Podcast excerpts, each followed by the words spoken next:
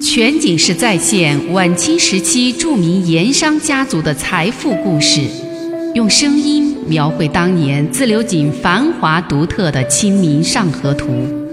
据王瑞小说《盐商世家》改编，悦享九零八自贡文化旅游广播为您倾情演绎自流井往事。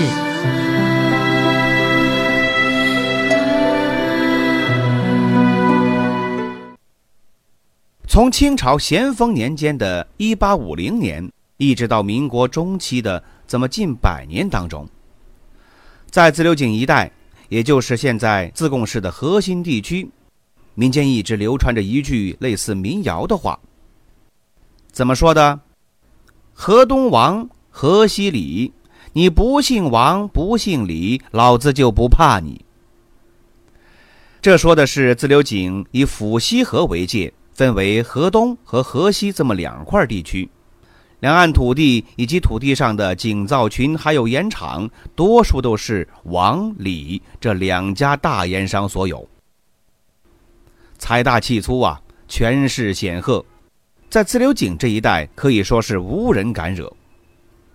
到了近代，还曾经有当地的文人雅士，茶余酒后闲来无事，就仿照《红楼梦》里的护官符。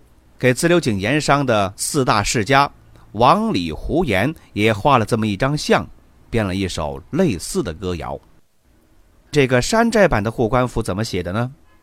东海少了白玉床，龙王来请河东王。阿房宫三百里，住不下河西一家里。莫愁湖，黄金为瓦，玉为屋。欢喜盐，翡翠珍珠洒满田。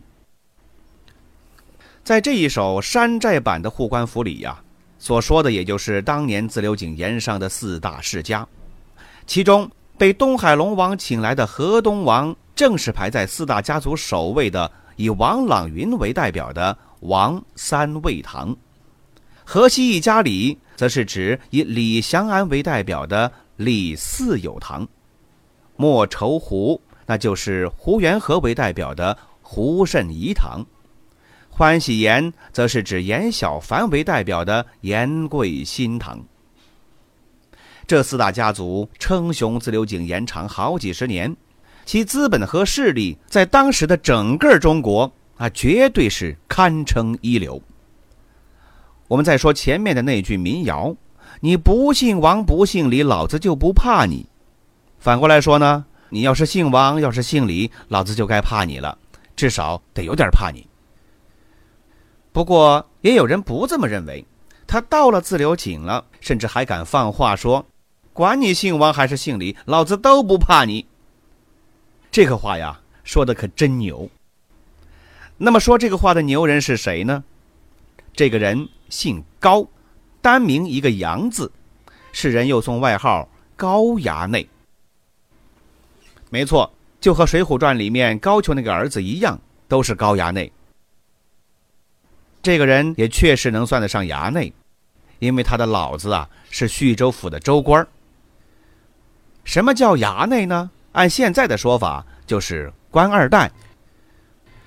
高衙内在当地称得上一霸呀，徐州府管着十来个县，都是他老子的地盘当然也就是他的地盘了。这个高衙内和现在一些官二代也差不多，不学无术，整天游手好闲，爱好就只有一样。女人，而且是美女。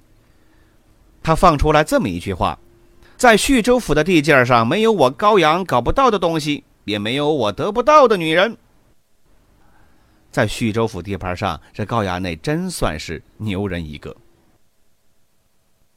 当然了，高衙内说的牛话不止这么一句，像他这么牛的人，语录还有很多。如果放现在，肯定有人会给他编一本《高衙内牛人语录》。那才叫精彩呢！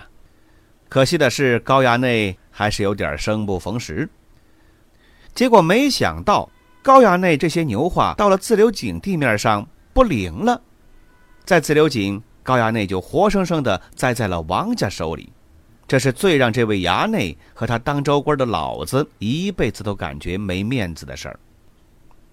事情要从那年元宵节闹花灯说起。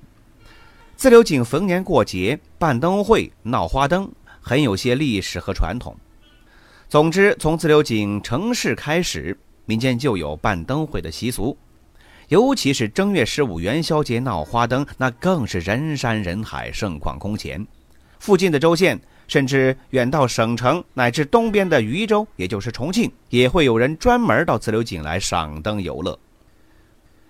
自流井元宵灯会如此有名，那么远在叙州府的高衙内就动了心思了，一定要到自流井来看灯。